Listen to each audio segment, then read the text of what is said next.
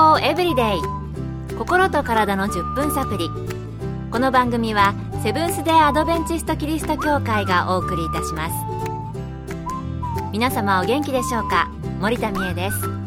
今日もあなたやあなたの大切な人の心と体の健康に役立つ情報を短い10分間にぎゅっと詰め込んでお届けします。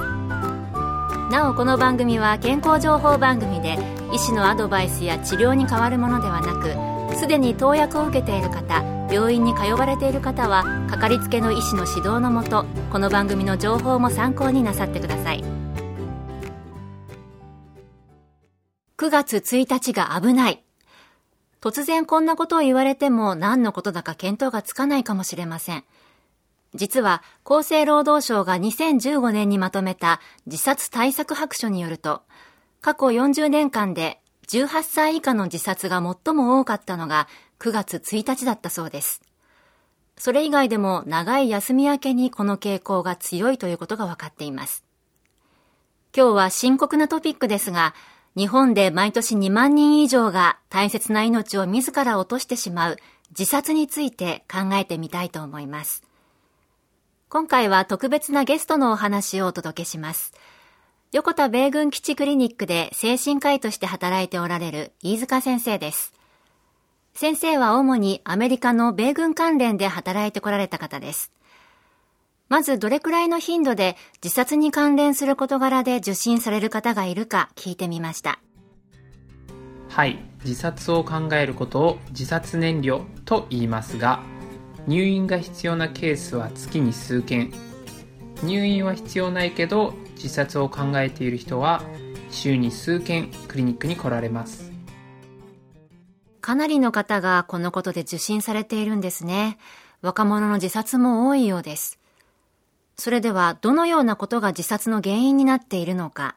先生は特にその要因調査もされているそうなのでそのあたりも聞いてみました。若者の自殺のリスクになる要因ですがやはり未来に希望が持てないということが大きいと思います。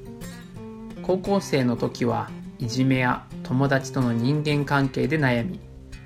高校を卒業したら今度は将来の夢が見つからないもしくは諦めてしまって将来に希望が持てないということでしょうか。そして働き始めたら職場での待遇や人間関係に疲れこんな生活がいつまで続くのか。こんなに大変だったら死んでしまった方が楽だ。という思いが出てきてしまうということが多いようです。自殺するつもりはないけど死んでしまっても構わない。もしくは深い眠りに落ちてその眠りから起きたくない。という方々もよくクリニックに来られます。共通することはやはり将来に希望が持てないということではないでしょうか。なるほど。将来に希望が持てない。これ本当に辛いんですよね。それでは専門家でない私たちでもわかるような自殺のサインのようなものはあるんでしょうか？そうですね。自殺したいと直接言わないまでも死にたいや生きていることに疲れたなどと言っている人がいたら自殺を考えている人かもしれません。あとは一人で塞いでいる時間が増える。お酒の量が増える。極端な睡眠不足。そして怒りっぽくなるなどが前兆としてあります。ただ必ずしもこれらの前兆サインがあるわけではありません。その他に自殺のリスクとなり得ることがあります。それは離婚や別居などの人間関係の変化リストラや退職などの職場での変化金銭的に困っているなど自身の健康問題を肩抱えていることなども自殺のリスクを高めます。そして一番のリスクとなりうるのは過去に自殺未遂をしたことがあるかということです。なのでクリニックに来られる患者さんには過去の自殺未遂を詳しく聞いてどのように未然に防げるかということを話し合いますうんぜひ未然に防ぎたいですね周囲の人の言動とか環境の変化などに気をつけていけば、意外とその傾向やサインに気づけるかもしれませんね。それでは実際に友人などでそのようなサインを出している人がいたら、どのように対処したらよいのでしょうか。引き続き、飯塚先生のお話をお聞きください。はい。まず一番最初に覚えておいていただきたいことは、自殺のことをオープンに話してもいいということです。自殺のリスクの高い人に自殺を考えていますか？と聞くとその人に自殺のアイデアを与えてしまうのではないかということを時々聞きますが本当はその逆で自殺についてオープンに話すことによって自殺を考えている人が助けを求めやすい環境を作ってあげられます。自殺を考えている人はただでさえ一人閉じこもっていて感情を表に出さないことが多いので周りの人が話しやすい環境を作ってあげること。そしてここが一番難しいのですが常日頃から良い関係を保ってこの人だったら何を話しても大丈夫。という信頼関係を築ければ自殺の行動を起こす前に助けてあげることができます。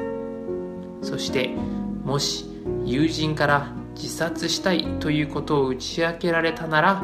じっくり話を聞いてあげてください。居心地のいい話ではありませんができるだけ耳を傾けてあげてください。そして安易に「頑張れ」とか「大丈夫だよ」と励ますのではなく「あなたのことが心配だよ」というメッセージを伝えてください。そして一人で抱え込むのではなく共通の知人信頼できる人そして医者やカウンセラーなどの専門家に相談してください。そうなんですね。悩んでいる人には関わらないでそっとしてあげる方がいいかなって考えがちですし自分に何ができるんだろうってこう避けたい気持ちになるかもしれませんけれどもやはり一緒に考えてあげられたらそれがいいですよね今日の自殺とその対処についていかがだったでしょうか？深刻なトピックでしたが、とても大切なことを心に留めることができた気がします。今日の健康エブリデイいかがでしたか？番組に対するご感想やリクエストをお待ちしています。さて最後にプレゼントのお知らせです。今月は番組開始を記念してオリジナルクオカードを抽選で50名の方にプレゼント。ご希望の方はご住所お名前をご明記の上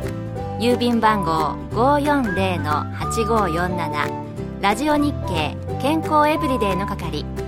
郵便番号540-8547ラジオ日経健康エブリデイの係までご応募ください。今月末の消印まで有効です。お待ちしています。健康エブリデイ。心と体の10分サプリこの番組はセブンス・デ・アドベンチスト・キリスト教会がお送りいたしました。明日もあなたとお会いできることを楽しみにしています。それでは皆さん Have a nice day!